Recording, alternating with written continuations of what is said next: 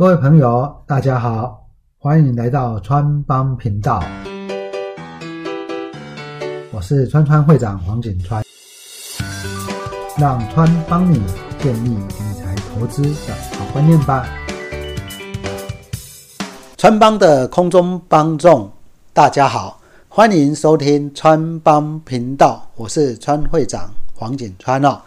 我们在这一集中呢，来谈谈生活概念股的一个选股的一个思考哦。呃，其实啊，我个人认为啊，生活概念股呢，也就我们换称的食衣住行啊，从日常生活中去体会，其实是一个非常好的选股方向了哈。为什么这样子说呢？其实我们常常看到有很多。电子股，它做的很多东西，不管是零件也好，IC 设计也好，还是点点点点点点，很多东西，它是在一个车子里面，它是在电子的一个范围里面，你本身很难判断说它的潜力如何，然后呢，它会不会被替代？它是不是有很多的竞争者？其实我们不容易真的去体会了。那日常生活概念股呢，就在你生活的周边，所以有时候呢，常常说，哎，你去体会呢，往往会有更好的投资的想法啦。对于年轻人来说，我倒是觉得可以建议年轻朋友，你可以先从日常生活食衣住行这一个角度。去做一个思考投资，那我想用这种方式来思考，可能会启发按你一开始踏入投资的第一条路，你会觉得，哎，其实投资也真的还蛮有趣的了哈。那其实，在日常生活体验这样的一个选股的方式呢，在一个投资大师 Peter Lynch 彼得林区呢。他是应该算是最早提出这样的一个想法。他的一个选股的哲学是什么呢？逛街买股票，哈，应该说逛街找股票，哈，逛街找股票，就是说呢，你透过你平常在逛街哦，日常生活嘛，对不对？去逛街，然后这里面呢，啊，从里面找到什么样的股票呢？他提到一点说，各行各业的散户呢。甚至是家庭主妇，都有一些基金经理人和华尔街专家所没有的优势。为什么？因为基金经理人呢，他整天可能忙的扣公司嘛。那或者是华尔街的专家，他着重在财务学理或者是咱们计算这一些数字。但是其实投资有常常有很多东西是。来自于你日常生活中的接触，那这个工东西好不好？有时候日常生活中感受到会更清楚了哈。Peter Lynch 呢，他在他讲了一个故事哈，他说呢，呃，他有一天呢，他注意到太太呢改穿从超级市场买回来的一个叫做。美腿蛋的裤袜，然后呢，他就一直在称赞他太太，一直称赞呢，说：“哎，这一个呢，试销的正在试销的美腿袜的裤袜呢，一级棒啊！不但能够美腿啊，品质又好啊，又不容易脱丝啊，又不容易刮破。好，点点当当时候呢，呃，三四十年前，其实三十年前尼龙丝袜的制造技术还没有那么成熟了哈。那其实市场上。很多的这种次级品哦，都很不理想。那比较好的丝袜，其实都是在百货公司销售，在超级市场呢，药局跟小型通路所销售的这一些丝袜呢，都是那种说品质很不良的、很不理想的一个丝袜了哈。那这个地方呢，生产美腿蛋丝袜的汉斯公司呢，他把丝袜。包装在蛋的盒子里面，要把它放在超级市场这样子。那这个地方呢，呃，因为 Peter Lynch 看到太太对这个哦称赞，非常称赞，于是呢，Peter Lynch 就开始深入研究丝袜跟生产美腿蛋这一家公司的状况。那发现呢，美国的妇女平均一个星期上超市或药局一次，那六个星期才会上精品店或者百货公司一次。也就是呢，他铺货在这一些。超市啊，药局啊，哦，它其实占了很大的优势。所以呢，Peter Lynch 详细研究以后，他发现呢，这一个美腿蛋的裤袜品质又好，又广泛铺货，通路又广，销路又庞大。然后这一家公司一定是非常有前途的公司，于是他就买了这一家公司的股票，而且成为他当时候。持股最多的一档股票了，这一档股票呢，后来让他赚了六倍哦，哦，赚了六倍，好，这样子情况。那 Peter Lynch 他很强调，就是说呢，哎，你从生活中有时候一般你还不会特别注意到这样的状况嘛，哦，一般所谓的基金经理他不见得真的会注意到这样的一个情形。那所以呢，他从这一个角度里面去了解哦，所谓的。逛街找股票这样的一个应用了啊，所以呢，其实，在逛街找股票、买股票这样的一个过程，你可以从你的食衣住行亲自去做一个观察，人多不多，好不好吃，跟你的对手比起来到底如何？例如呢，保养，呃，我想这几年保养发展的非常的好，但是。你是不是可以看得出来，在几年前，其实，在保雅它的陈列就跟美华泰啦，或者是加码啦，同样性质的，他们不一样，它的陈列不一样，然后逛起街来的感受是不一样的？当然，现在更明显了啊，因为宝雅的二代店更漂亮、更明亮，然后装潢的让人觉得更好逛了哈。那这个部分呢，你是不是可以从这里面就看出它有什么不一样？然后呢，逛街的人潮是不是比美华泰加码来的多？其实你现在看起来大概就是这个样子。那这个呢，就可以从这个角度去看了。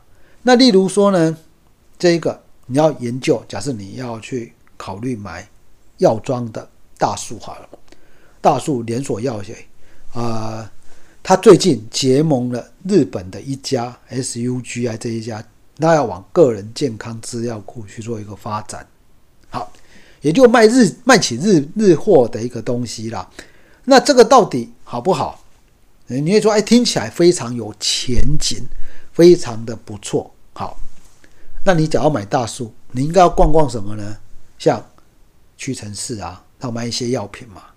啊，你要卖一些成药，你会去。大数买还是屈臣氏，啊，或者是大型的医药通路商，譬如说丁丁药局啊，哦，它也有开所谓的处方签啊，领处方签啊。那大型的医药局，它里面有卖很多的，呃，像大树所提到的一些婴儿纸尿布啊、婴儿用品啊，这个在钉钉也有。那你就要去看看这两个的人到底差多少。那比较说，哎，跟博登它的服务有什么差异点？点点，点点。还有台湾现在有很多日系的药局，是不是只要挂上日商的药局，就能门庭若市呢？倒真的不一定呢。我记得在泸州的长隆路，在两三年前啊，三四年前，在以前玉山银行的旁边也开了一家日系的药妆，哦，那后来。其实人都一直没有很多了哈，哦，人都没有很理想这样的一个状况，所以，所以你在这种角度来看，你要你不是说他现在公司提供了一个愿景，要怎么样怎么样结盟，怎么怎么样，这当然公司一定会找东西发展，但是站在一个日常生活体验的角度，假设说你觉得哎大树，嗯，这个发展潜力不错。因为它是日常生活的体验，你可能就要从实际去观察，包括人多不多啦，或者你可以找个呃平常晚上去看看啊，跟竞争对手找同一个时间去稍微逛一逛嘛，哈，那这叫生活日常体验。那可以进去里面看看都卖什么，好，那例如说，刚刚举例如说像宝雅啦、大叔啦，例如王品，那王品这个像我啊，啊川会长有买王品的股票，然后我就下载王品的 A P P，然后呢就那有时候就会稍微看一下嘛，就六礼拜五的时候，我就点进去定位，定位呢看看定位好不好定的哈。好，陈会长在上个礼拜呢，礼拜五就试着去定位哈，在三重泸州这边呢。不管是西体也好，陶板屋也好，或元烧也好，结果都是客满的，就是用 A P P 定位都已经是客满了。那代表说，其实它的一个定位状况真的还算不错嘛。那例如说呢，你说王品现在最新的有一个叫和牛涮，然后这个网络上评价都不错，要看定位状况怎么样啊。那这个时候。就怎么样？就点进去定位，结果呢，在未来的一个月都没有位置，包括平常中午、平常晚上、假日中午、假假日更不用说了。所以呢，这个部分呢，也代表哎，看起来就至少在这一个角度的表现上是真的不错嘛，对不对？那接下来你就要去感受一下。它的一个情形啊，感受它怎么样，东西好不好吃嘛，CP 值高不高嘛？好，好，所以呢，这个是我们跟大家所提到的，你从日常生活体验要怎么样去体验，怎么样去思考，就是你要去逛嘛。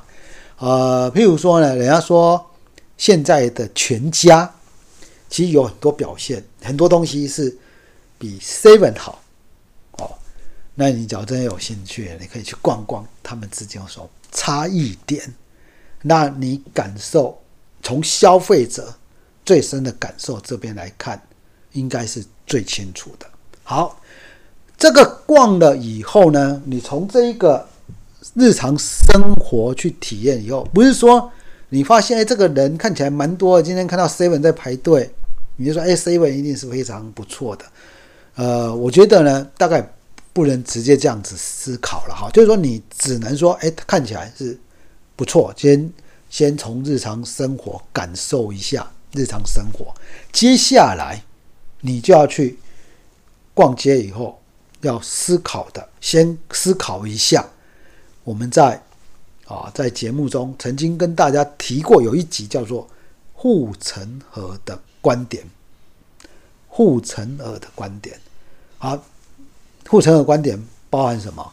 我们提到有品牌嘛，这品牌的知名度或者是品牌的认同感高不高？第二个，它通路大不大？它的网络效应是不是吸引非常多人使用？那产品好不好用？好不好逛？你再去思考这个问题，这是第二个步骤。第一个先去逛一逛嘛，哈。第二个思考一下，他有没有护城的观点。接下来第三个呢，就是还是要回到财务去思考了，哈。我在以前常常举例，有人说，哎，例如说你们家用的是冠军牌瓷砖啊，或者是罗马瓷砖，好，那你说，哎，我们家用这样的瓷砖，所以是代表我这家公司就是可以买呢？no，不尽然也，只是说你用了，但是你要考虑是不是其他人也会用，然后它是不是有一定的获利。所以呢，第三个步骤一定还是要回到财务报表这一个地方。只是说前面第一个步骤跟第二个步骤，让你知道你的生活概念股是在做什么东西啦。好，第三个步骤呢，就要回到财务报表。我常常听到。嗯，有一些分析师呢，或者市场的观点说，而我今天开店以后，它一定会成长，所以明年营收一定会成长，一定会成长。那这个时候你怎么样思考？原则上这种大方向是没有错啦。哦，你今天开五十家店，明年变成七十家店，后年变成九十家店，这个营收会不会成长？正常来说会成长嘛。但是你就要去思考，用几个角度来看。第一个呢，就川会长呢会常常喜欢用叫做 PSR 分析啊，叫做市值营收比。也就是说呢，你去看看它现在的总市值是不是已经炒得过高，跟它的营收比较，然后去跟同业的，去跟类似的同盈利率去做一个比较。哦，假如说呢，它比较出来的结果。这个市值营收比已经非常高，代表它已经充分反映未来的营运的规模。这个呢，你可能就要等到股价下来再做考虑嘛。啊，第二个就是所谓的同业的本益比啊，这个是最基本的、最基本的一个分析的思考啦。那又常常有一个这样的一个思考，我在财务上这个地方我大略说一下就 OK 了，就是。又常常有一种说思考说啊，是，哎，我们这个展店之后呢，会有规模经济的效果。大家可能要去思考，什么叫做规模经济的效果？好，今天呢，比如保雅，它的进货成本，它是进货进来直接转卖。哦，它的进货成本的比重占它的营收的比重非常的高，哦，可能高达了四成以上。好，那这种情况之下呢，进货成本，好，今天呢，它进五百个，跟进五万个，每一个单价是不是会下降？这就会有经济规模的效果。例如说，有很多不见得会有经济规模效果。例如说呢，你说这个健身房好了，健身房里面很着重教练所带来的健身哦，它的重点不一定是在那一些设备哦，哦，那设备那会便宜一点，但是有没有它比重高不高？其实真的不高哎，它里面最高的是什么？健身啊，就是所谓的健身的教练的费用。哦，这个部分可能是最高的成本，也就是它的人力成本是最高的。这个部分有没有办法有经济规模的效益呢？没有办法。你今天请十个员工，跟请一百个员工，你的员工单价会比较便宜吗？我相信是不会，因为人是独立的个体。要就例如说，像大学眼科这一种。看眼睛的，看眼睛的，他今天开十家，跟开一百家，他会不会有规模经济的效果？我认为有啦，但是就没有那么强。为什么？因为看眼科最重要还是在医生，医生这个部分，怎么样帮你看看眼科嘛？对不对啊？你找十个医生，找一百个跟两百个医生。其实不会说找两百一个医生单价，医生就比较便宜，不会哈。所以呢，在这种情况之下，规模经济大家去思考啊。你可以去查电子书了哈，电子书在每一年的第四季报表里面，它有所谓的各个成本的比重。例如说了哈，我举一个例子，例如说像王品啊，它的。材哎，那种食材啊，食材的成本占它的营收，以国内来说是去年来说是二十六趴，二十六趴，哦，占它营收二十六趴，也就是今天你会觉得王品的 CP 值蛮高啊，它其实二十六趴，因为有一点经济规模嘛，有经济规模效果，所以呢，你今天它占二十六趴，假如你自己开一家商店的话，你自己开一个吃的。你的材料成本，你的食材成本，绝对不可能只有二十六趴。假设你只有二十六趴，你的 CP 值一定比王品差。好，那我们看另外一家瓦城，瓦城它的食材成本占营收有多少？只有二十二趴，所以你在这个地方可以看起来，理论上呢，王品开更多家，它的加速比瓦城多很多，但是它的材料的成本相对营收还比瓦城来的高，所以在仓会长自己当然认为啊，王王品的一些店，大部分的店它的 CP 值其实都还蛮高的，是不是跟这个有关系？你可以自己去做一个考量嘛。对，那餐饮类股可以用这个角度稍微看，譬如说呢，像豆腐啦，豆腐专门做韩式料理的，它在去年，去年它的材料成本、食材成本占它的营收的接近三十趴。那当然，一方面可能跟它的规模还没有很大是有关系的。那你可以说，哎，万一在这种豆腐呢，它的成长假如比较多很多家的时候，它食材的成本可不可以降低呢？降低的意思是它毛利率可不可以上升？这是可以期待的，哦，这是可以期待的。所以呢，这个部分呢，就让各位可以去思考这样的问题。所以呢，在生活概念股，我们说三个步骤，哎，还记得啊？第一个是什么？你先去逛一逛嘛，感受一下，啊，你到底喜不喜欢嘛？你喜欢吃它的东西，或者是你发现这个卖场非常的不错啦，好，食衣住行都有嘛，好，对不对？然后呢，第二个，哦，你接下来要可能就要去看看它整个的护城河。会是在什么地方？它的品牌通路跟网络效用强不强？好，那这个部分呢，每个人的观点不一定一样，但是你至少先从这角度去思考一下，去思考一个。第三个还是要有一些简单的财务报表分析，它会不会太贵了？你比如说，我很喜欢唱歌，那我现在大家就知道，啊，好乐迪或者是钱柜这两家，大概就是。